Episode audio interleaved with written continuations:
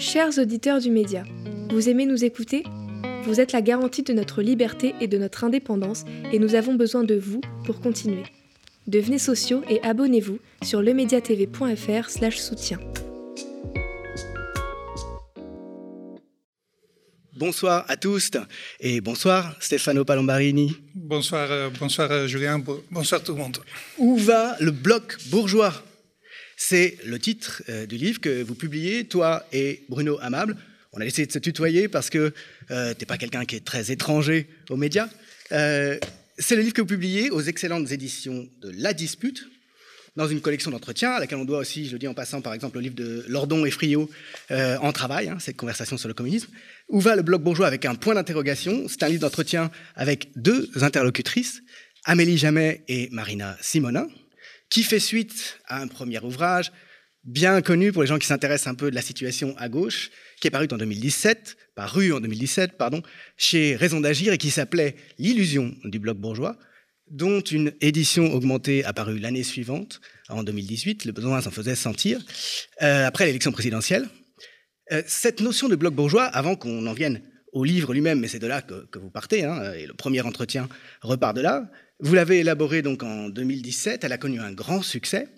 Euh, elle est très largement reprise depuis cinq ans pour analyser la situation politique en France et son évolution depuis qu'Emmanuel Macron, ministre de l'économie d'un gouvernement supposé socialiste au départ, a réussi à, rebattre les cartes hein, pour se faire élire à la présidence.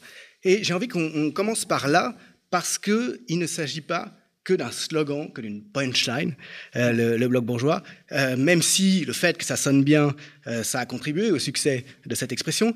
Si on l'utilise, si elle est toujours là, si elle fait l'objet de, de, ce livre pour poursuivre l'analyse aujourd'hui, c'est parce qu'elle est opératoire et qu'elle, vous l'avez élaborée avec Bruno Amable comme une nécessité à partir d'une analyse approfondie d'une crise politique qui marque la société et les institutions françaises depuis une quarantaine d'années.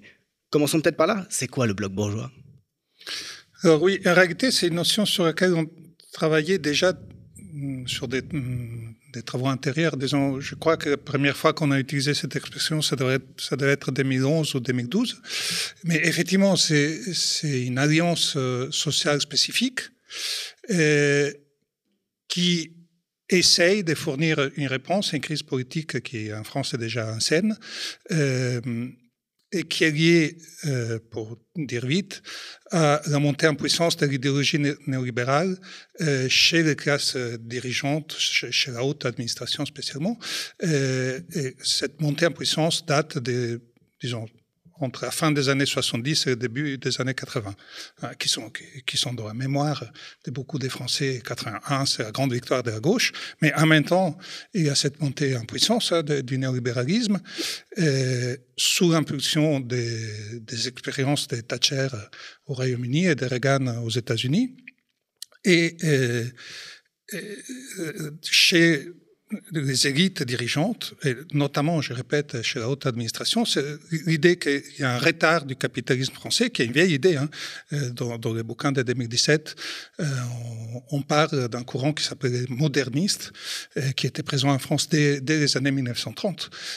mais, donc cette idée d'un retard du capitalisme français qu'il faut donc moderniser, qu'il faut réformer, s'installe de façon très forte. Et elle pose un problème aux désalliances sociales qui structuraient la politique française à ce moment-là, c'est-à-dire ce qu'on appelle le bloc des droites, hein, pour, euh, qui, qui, qui, était l'alliance sociale dominante euh, dans les années de l'après-guerre, et le bloc de gauche qui s'était formé sous l'impulsion de, de, François Mitterrand, mais avec des grandes difficultés, pour ceux qui ont en mémoire un peu tout ce qui s'est passé autour, autour du programme commun dans les années 1970. Bon, mais donc c'était un bloc qui était en formation, qui venait d'émerger.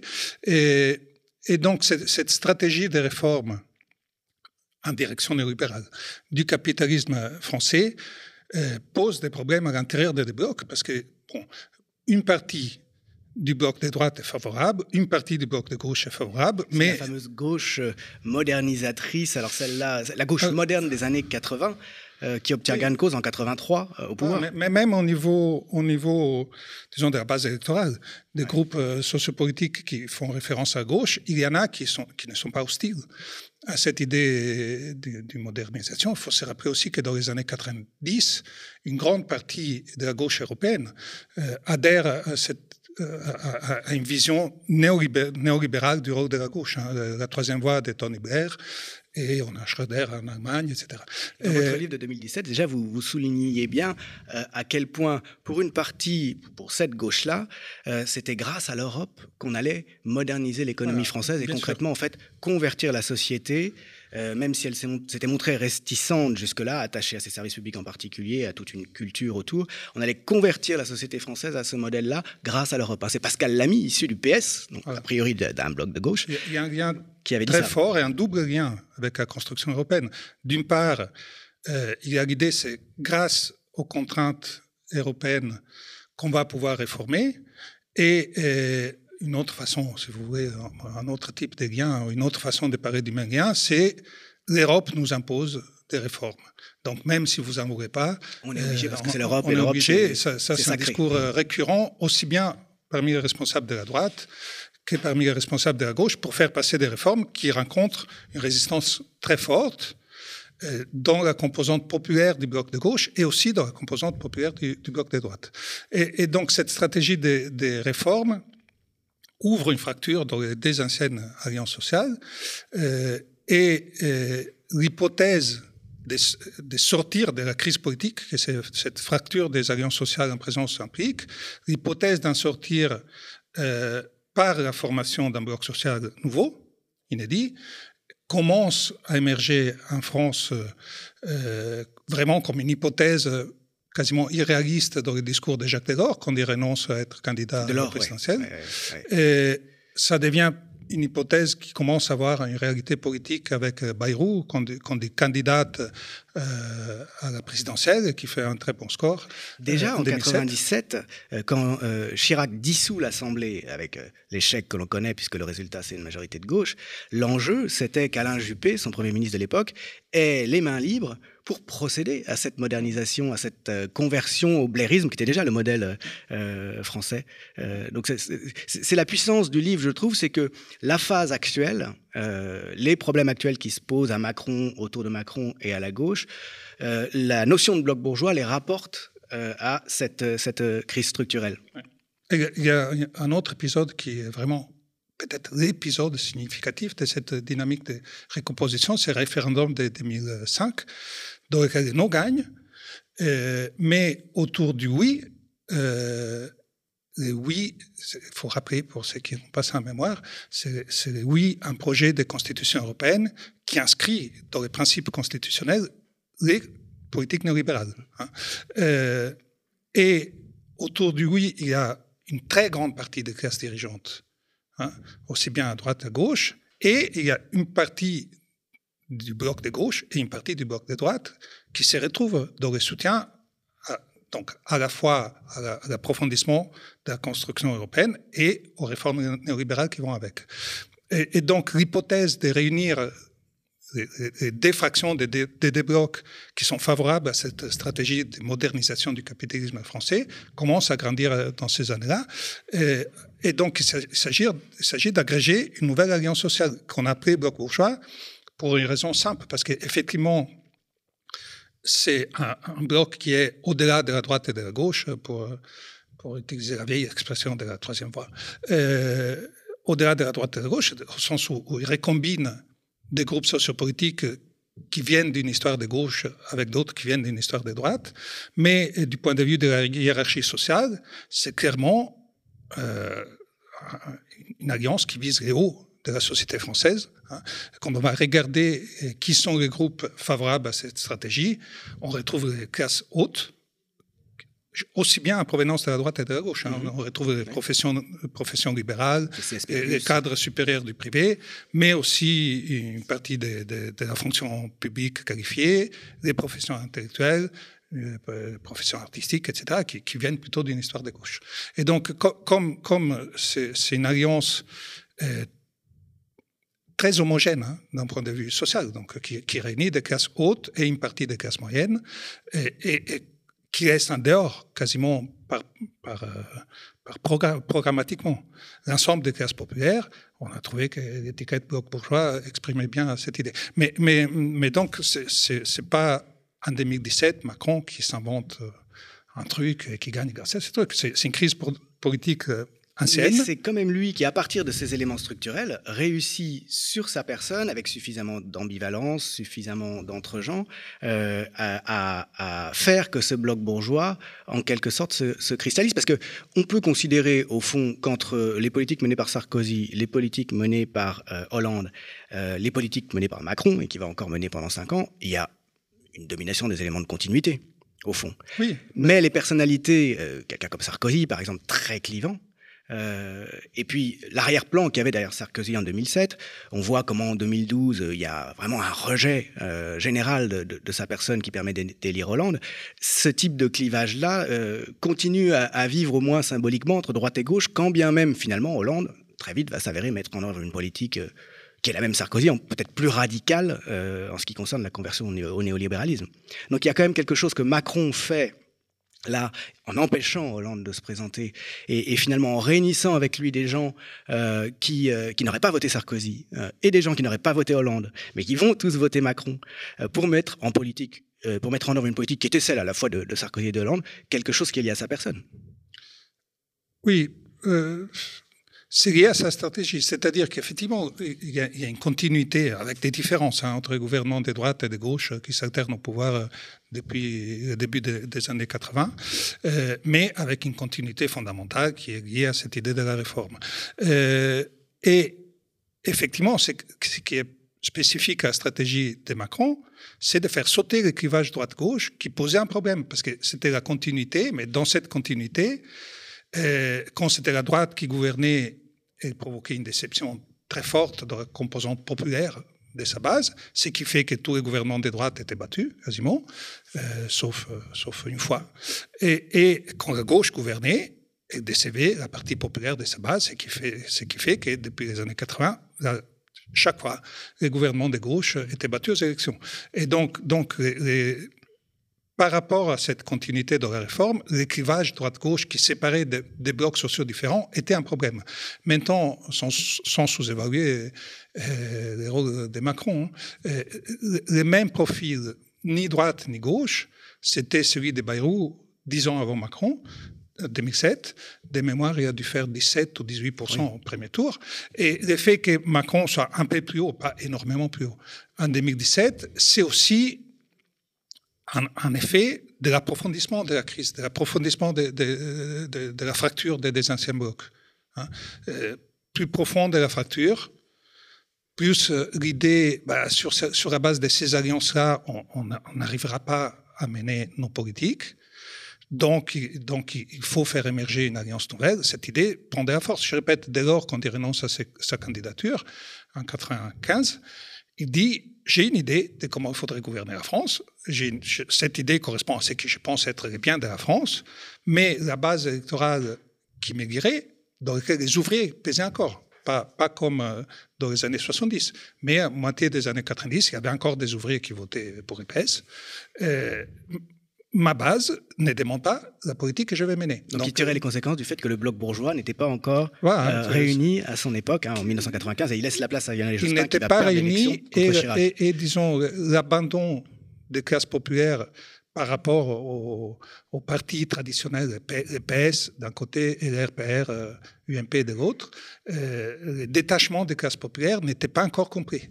Hein, ce, qui, ce qui rendait plus difficile l'union des des parties hautes des anciens blocs. Une fois que les classes populaires sont parties complètement, enfin, concrètement, ça veut dire voilà, qu'en 2017, Hollande ne peut pas candidater. Donc ça, ouvre quand même le fait que le PS, après choisir un candidat qui fait 6%. Mais le fait que le PS ne soit pas en mesure de présenter un candidat euh, compétitif ouvre quand même euh, une autoroute au projet, au projet du bloc bourgeois. Et la raison pour laquelle il ne peut pas candidater en 2017, c'est que euh, le, il n'a plus le soutien euh, populaire hein, euh, nécessaire.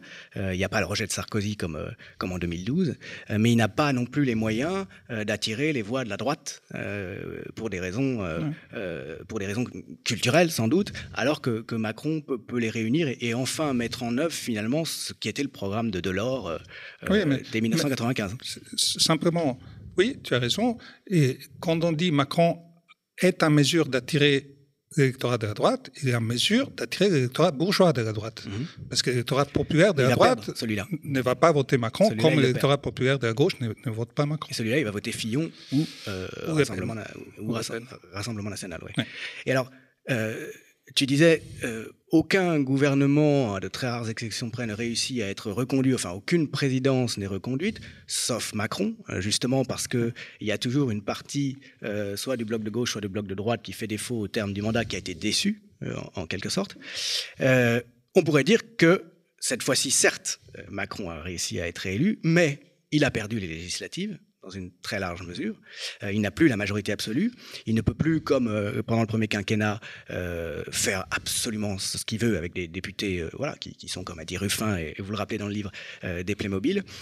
Et donc, on est dans une situation, c'est l'objet en particulier de la, dernière partie de votre livre, à la croisée des chemins, en, quelque sorte.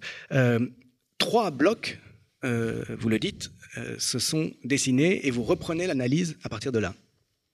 Oui, euh, donc le fait qu'il y ait trois blocs, mais chacun des trois minoritaires, hein, parce qu'à peu près euh, chacun des trois pèse un tiers de l'électorat, euh, montre que la crise politique est toujours ouverte. Hein. Pour nous, la solution à la crise politique, c'est la constitution de ce qu'on appelle un bloc social dominant, c'est-à-dire un bloc social suffisamment puissant politiquement pour valider la stratégie politique qui lui correspond.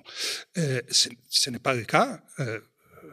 Après, bon, sur, la composition de l'Assemblée nationale, il y a les règles électorales qui jouent, etc. Mais clairement, clairement, le bloc bourgeois, même s'il est au pouvoir, c'est un bloc minoritaire, il y a des autres aussi.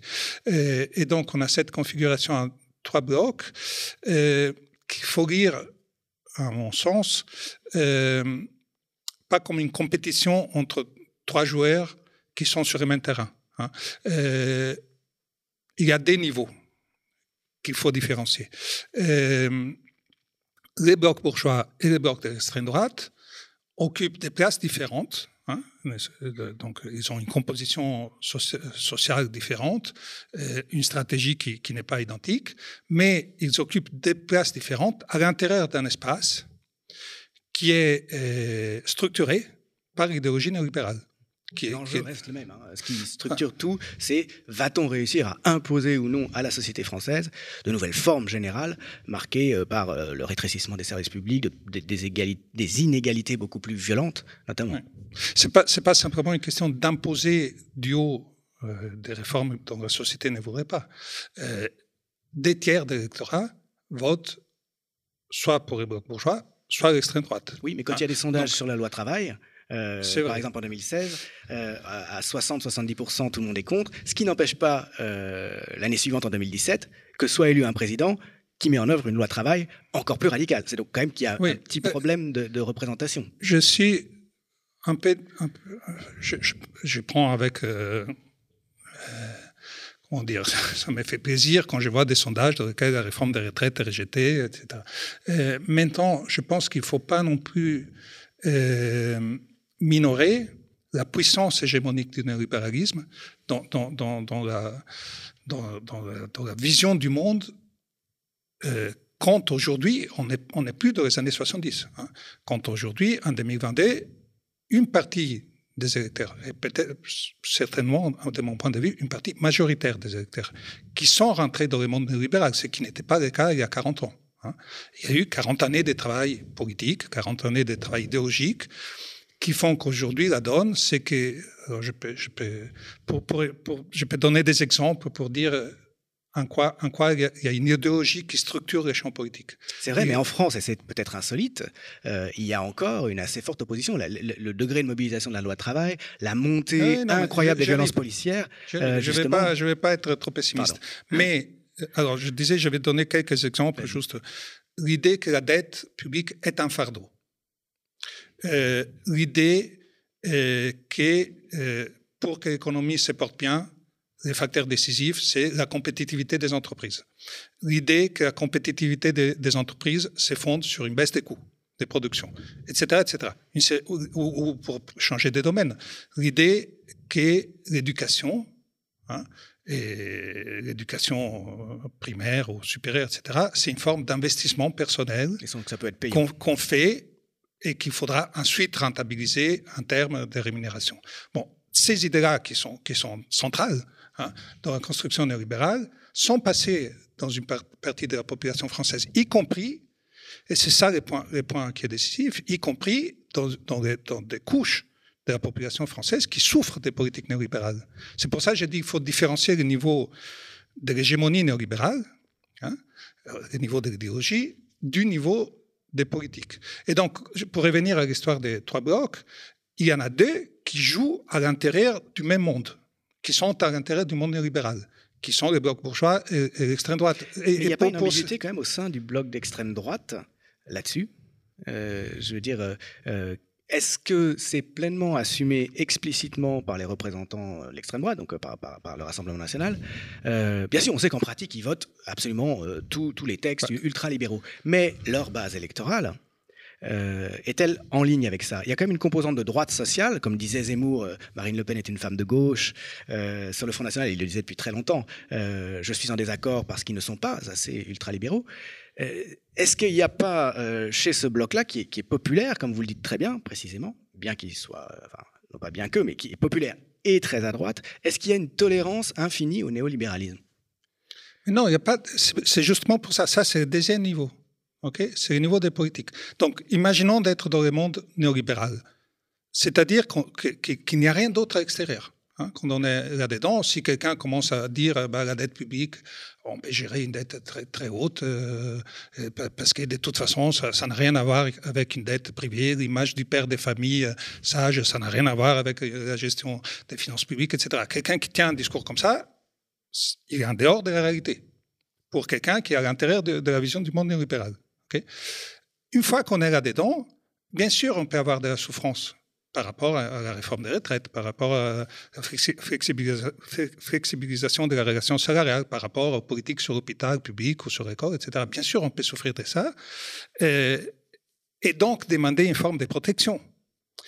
Euh, les problèmes, ça, je, parle de ça parce que c'est pas spécifique à la France, là. Hein. C'est la montée, la montée de l'extrême droite dans les pays qui ont connu, connu le tournant néolibéral est quasiment systématique. Et donc, on demande de la protection, les types de protection qu'on demande, euh, il ne peut pas se faire directement contre les politiques néolibérales parce qu'elles apparaissent quasiment comme nécessaires. Et alors, il bon, pour dire vite, il y a des volets qui font que l'extrême droite peut paraître comme protectrice. Un premier volet, c'est une sorte de déplacement de, l'objet, euh, de la source de la souffrance. Okay? Ce n'est pas les politiques néolibérales, c'est l'immigration, c'est l'insécurité, c'est l'identité en danger, c'est la famille traditionnelle qui est remise en question, etc. etc. On peut multiplier les, clivages pour montrer qu'on offre une sorte de protection. Et l'autre volet, sur les thèmes directement des politiques économiques, disons des politiques publiques, sur les services publics, c'est de dire, OK, cette direction-là, il faut la suivre. Hein, on ne peut pas faire autrement. Il y a de la souffrance, notamment chez les classes populaires, que cela va engendrer, mais on peut, segmenter les classes populaires, hein, notamment sur, le thème d'immigration, euh, origine ethnique, religion, etc., et dire, voilà, les coûts qu'il faut payer, parce qu'il faudra les payer, on va les faire payer à une fraction des classes populaires, et on protège l'autre ça, ça c'est dans la stratégie cette, stratégie Elle, est, oui, tu, l'as décrit comme celle de, l'extrême droite, mais elle n'est pas du tout étrangère au bloc bourgeois lui-même, au bloc central et au bloc qui est au pouvoir. Parce que euh, on se souvient par exemple d'un mémorable débat entre Marine Le Pen et Darmanin, où il était très clair que Darmanin était plus à droite. Euh, et, qui reprochait à, Marine Le Pen sa mollesse. Et puis on ne compte plus les fois aussi où le Front National a reconnu que les, mesures qui étaient prises allaient dans son sens. Ça, euh, ça c'est lié. Alors, quand le bloc bourgeois, dans sa version pure, c'est 2017, euh, et notamment la campagne présidentielle de Macron en 2017, dans laquelle, à côté du réformateur néolibéral, il y avait un, progressiste sur le plan des libertés individuelles, des libertés publiques, des, droits, etc. Ce qui lui vaut d'être euh, accueilli très bien à Mediapart, par exemple, à deux reprises, à un moment, voilà, un organe de presse qui est censé être celui de, la gauche progressiste. Euh. L'histoire du quinquennat et, de la campagne présidentielle de Vendée, euh, dans la lecture que nous en donnons avec Bruno, hein, c'est l'histoire d'une lucidité de Macron sur la, faiblesse du bloc bourgeois, sur la faiblesse qui n'est pas liée, contrairement au bloc de gauche et au bloc de droite qui sont divisés, se sont traversés par des fractures. Le bloc bourgeois est très compact dans les soutiens à l'approfondissement de, la construction européenne, modernisation du capitalisme français, réforme, etc. Il est très compact, mais il est minoritaire par nature.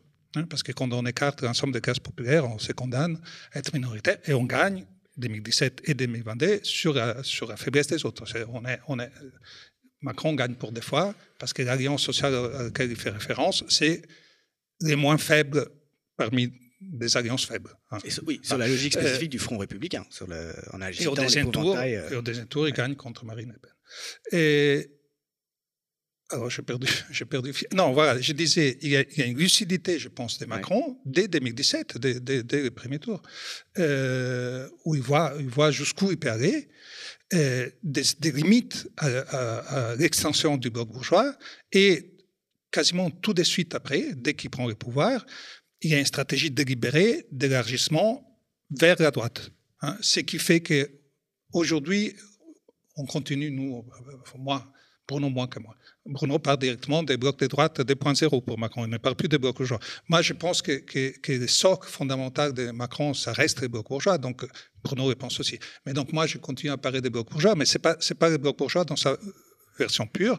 Il y a une, une stratégie délibéré hein, sur, sur le plan de la gestion des, des gilets jaunes, mais et, la restriction des libertés publiques, des libertés individuelles, etc. Darmanin confirmé ministre de l'Intérieur, mais aussi sur un plan symbolique, euh, Villiers comme un grand copain, etc. Il y a eu une vraie stratégie de Macron et, et une mise en scène des violences policières par exemple, sur les immigrés qui avaient mis des tentes euh, place de la République, euh, on pouvait dire que les Gilets jaunes, ils ont pris peur, donc peut-être mm. la violence policière était fonctionnelle. Euh, mais, mais, mais, il n'y avait rien de fonctionnel dans le fait, fait de matraquer quelques centaines de migrants en place de la République. C'est pour donner des gages. Voilà, c'était vraiment une stratégie d'élargissement. Donc, donc, les profils néolibéral progressiste, qui était celui de 2017, n'est plus du tout celui de Macron d'aujourd'hui. À tel point qu'on voilà, on entend parfois parler de, de, macro-le-pénisme, et il y a de fait un, certain nombre de, euh, de, convergences, au moins tactiques, euh, qui, qui, qui, sont très claires. Euh, vous analysez justement les, alternatives maintenant. Euh, avec ces, trois blocs qui sont en place à l'Assemblée. Je voudrais que euh, peut-être on, termine rapidement euh, justement sur la position du bloc d'extrême droite et ses rapports avec le bloc bourgeois tel qu'elle se profile. déjà depuis juin, il y a eu plusieurs épisodes où, le Rassemblement national s'est abstenu de soutenir des, motions contre le gouvernement de telle sorte que le gouvernement ne tombe pas. Hein, puisque euh, désormais, et potentiellement, euh, avec une alliance contre nature à l'Assemblée, il peut y avoir une mise en minorité de, la Première ministre, hein, Première ministre. Euh, je voudrais qu'on finisse sur ce point rapidement pour terminer cet entretien ensuite sur la situation, les, perspectives, que l'on évoquait à l'instant avec, avec Daniel Simonet, de la NUPES. Euh, ce, ce, macro-lepénisme, d'abord, comment, comment vous le voyez, en tout cas, ces, échanges hein, euh, tactiques, euh, ces moments tactiques de, convergence entre le, bloc bourgeois et l'extrême droite dans, les mois et, les années qui viennent C'est une conséquence de ce que je dis sur les deux du conflit politique en ce moment. Dans le monde néolibéral, disons Macron et Le Pen, c'est des adversaires. C'est-à-dire qu'à l'intérieur du même monde, ils occupent des positions différentes. Ce qui est spécifique à la France, heureusement qu'il y a ça, c'est qu'il y a un troisième pôle qui est à l'extérieur du monde libéral et qui conteste, conteste cette, vision des choses. Et qui les met en danger. Qui les met en danger. Qui, qui, et donc, c'est un adversaire pour les deux. Hein. Et donc, il y a une défense, quand je dis le monde néolibéral, c'est la vision des rapports productifs, la vision du rôle des. ça, ça les réunit. Ils ont le même monde, au fond. Ils, ont le même monde, dans lequel ils sont adversaires. Dans la mesure où ils sentent que ce monde est attaqué, mécaniquement, ils se rapprochent. Mmh. Hein, et deviennent quasiment alliés. Mais, mais, mais deviennent quasiment alliés parce qu'ils sont confrontés à un adversaire extérieur. Et si jamais l'adversaire extérieur devait être affaibli par ces conflits, ils redeviendraient des, des, adversaires. Moi, je ne pense pas qu'on aille vers quelque chose comme un parti unique, euh, euh dans lequel des, Macron jusqu'à jusqu'à Le Pen, en passant par euh, ce qui reste de la droite. Je ne pense pas que ce soit la perspective. Mais effectivement, il y a des rapprochements euh, qu'on peut comprendre, hein, tant tant qu'il y a une contestation fondamentale de l'idéologie que ces deux blocs partagent.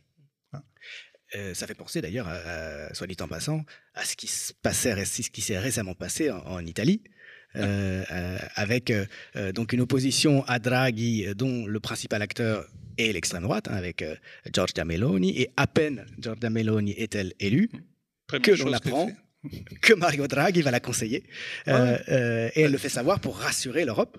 Euh, Alors, si on veut une avoir, illustration, je pense, de ce que tu dis. Si on veut avoir une image un peu effrayante de, ce qui peut arriver si, dans cette compétition à trois blocs, les blocs de gauche perdaient, il faut regarder l'Italie, l'Italie, dans laquelle, effectivement, la compétition s'est faite entre quelque chose qui ressemble beaucoup au bloc bourgeois et de l'autre côté, un bloc de droite, mais qui est archi-dominé par l'extrême droite, hein, euh, archi-dominé.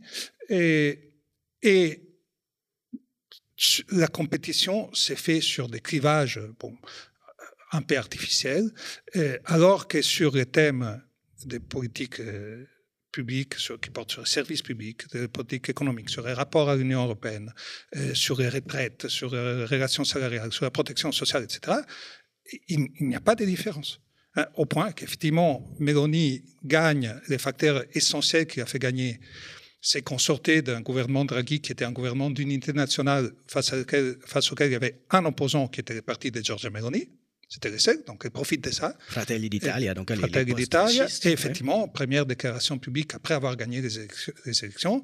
Rassurez-vous, je vais demander à Draghi de me conseiller sur les thèmes économiques. Voilà, ça, montre bien euh, qu'à l'intérieur du monde néolibéral, il n'y a on est vraiment dans les tyrans, dans les there is no alternative que, soit la droite ou la, entre guillemets gauche qui gagne, euh, sur, sur les thèmes de politique économique, il n'y aura pas de différence. Alors si on termine cette fois-ci sur, le, sur les perspectives du, bloc de gauche maintenant, avec cet événement euh, quand même tout à fait notable, c'est le moins qu'on puisse dire, qui change la donne, euh, de constitution d'une opposition solide à l'Assemblée nationale alors qu'elle était numériquement extrêmement minoritaire pendant le, quinquennat précédent, euh, plus de 130 députés de la NUP, mais divisés en trois composantes autour de, la France insoumise qui est majoritaire au sein de ce groupe ce bloc, vous dites, hein, et c'est votre analyse structurelle, il ne peut être qu'un bloc euh, de la gauche de rupture, par définition, puisqu'il il prend sens euh, dans le combat pour euh, le développement du, du, néolibéralisme. Ça ne peut plus être une gauche d'accompagnement, parce que le bloc bourgeois est tout à fait disposé à accueillir, comme il l'a fait, peut-être un peu fictivement, mais enfin en 2017, à avoir euh, en son sein des représentants d'une gauche, d'une sensibilité progressiste euh, d'accompagnement.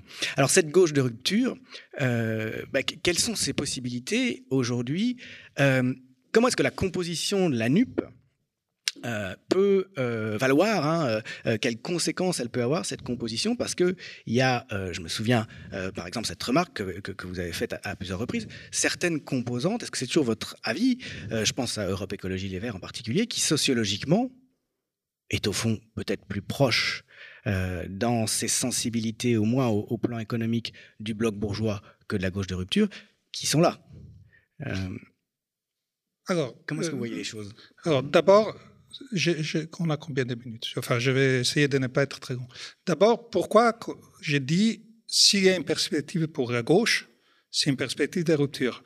Parce que la gauche d'accompagnement, ce qu'on nous appelons la gauche d'accompagnement, comme d'autres, euh, avait une stratégie qui, était, qui a été la stratégie du PS hein, euh, depuis les années 80, qui était on veut réformer, on veut aller dans la direction du capitalisme néolibéral. Euh, ces réformes ne sont pas acceptés par une partie de notre base, la partie ouvrière, la partie populaire de notre base. Donc, on fait comment? Ben, on, fait euh, un programme, un timing de réformes dans lequel on commence par ce qui fait le moins mal, ou qui est moins perçu comme faisant mal, comme euh, la libéralisation financière ou comme les traités de libre-échange, etc. Et on garde un dernier, ce qui va vraiment être rejeté par, une partie de notre base, c'est-à-dire la relation salariale et la protection sociale. Bon.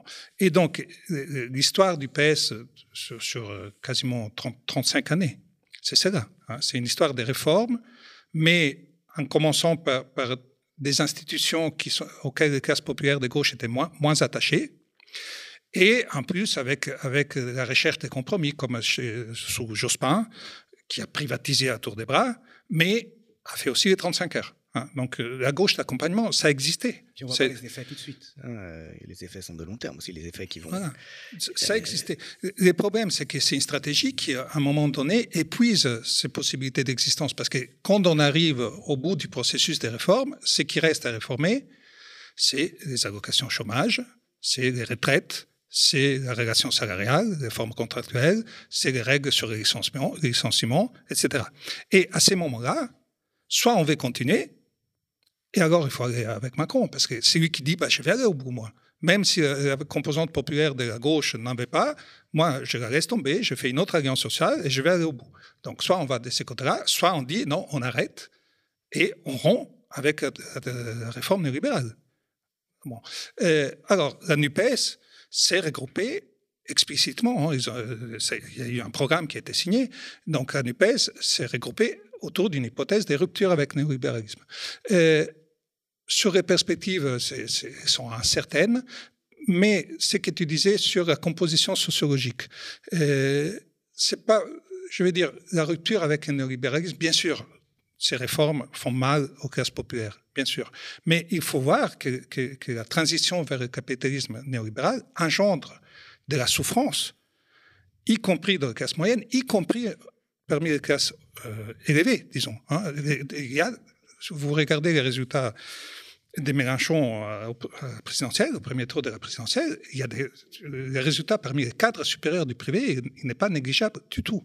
Hein. Parce, et, que ça donc, évidemment de la classe moyenne, hein, d'une certaine façon. Parce que, parce que, si vous voulez, les, nouvelles formes de management dans l'entreprise, l'individualisation des de, rétributions, la pression qu'on met, hein, euh, fait que, bah, un autre exemple, regardez les étudiants des grandes écoles. Hein, dans, lesquels désormais on fait quasiment partout euh, un lavage du cerveau en direction néolibérale. C'est une perspective qui, bon, une partie des classes hautes adhère, hein, mais pour une partie des classes hautes, c'est une, perspective qui n'est pas acceptée. Donc le fait que sociologiquement, dans, dans par exemple chez les Verts, qui n'est pas qui n'est pas un parti avec une base populaire très forte, mais mais en soi qu'il y ait des, classes moyennes et hautes qui adhèrent à une perspective de, rupture avec le néolibéralisme, ce n'est pas étonnant et ce n'est pas un problème. Euh, euh, à la toute fin du livre, euh, toi et, Bruno Amable, vous presque prédisez, ou prédite, je ne sais pas comment on dit, le, le, fait qu'il va y avoir des grosses, grosses, grosses difficultés sociales dans les mois qui viennent, que c'est très probable. Bah, c'est, disons, ce qu'on dit du bloc bourgeois, c'est un, qui est minoritaire socialement, et deux, qui s'est construit pour amener au bout un processus de réforme qui va toucher des institutions auxquelles, notamment les classes populaires sont très attachées, parce que quand on modifie les systèmes de l'assurance chômage, euh, on, touche quelque chose d'important. Quand, quand on, l'hôpital aussi. Euh. Quand, on, quand, on, prive des moyens à l'hôpital, à l'école publique, etc., on fait mal directement. Quand, on, quand on s'y arrive, quand on réforme les systèmes de retraite, ça fait mal. Hein. Et, et, donc, il y a un bloc qui s'est constitué pour, pour faire mal aux classes populaires, justement parce que les blocs de gauche et les blocs de droite, les, anciens, les anciennes alliances sociales n'étaient pas en mesure d'amener la réforme au bout.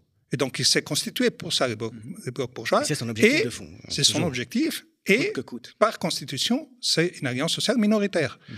Donc, c'est assez simple, les pronostics. C'est quand vous avez une alliance par structure minoritaire qui mène une politique qui fait mal à la majorité de la population, logiquement, logiquement, euh, c'est ce qu'on disait déjà en 2017. Hein, on n'avait pas prévu la forme des Gilets jaunes, etc. Mais on n'était pas surpris non plus par l'émergence d'un mouvement comme les Gilets jaunes. Et, je pense qu'on est réparti pour, pour, une dynamique du même type. Vous dites, on ne sait pas d'où l'étincelle euh, mettra le feu, où l'étincelle mettre à le feu, mais que c'est fort probable. Et si je comprends bien, l'enjeu, euh, c'est dans quelle mesure est-ce que euh, la NUP euh, va pouvoir prendre en charge ce qui va se passer. Si on réfléchit sur, disons, l'expérience des Gilets jaunes, l'autonomie des mouvements sociaux est fondamentale. Hein, est vraiment fondamentale, je pense. mais un mouvement social qui n'a pas d'interlocuteur ou qui refuse d'avoir des interlocuteurs au niveau politique, c'est condamne lui-même à une forme d'impuissance. Hein. Donc, je pense qu'il faut essayer de tenir ensemble des choses. La, NUP doit se poser comme interlocuteur de ce qui émergera, et ce qui est peut-être déjà en train d'émerger euh, au niveau du mouvement social. Les mouvements sociaux doivent avoir la conscience euh, que chercher une interlocution avec des représentants politiques, c'est quand même fondamental pour obtenir des résultats.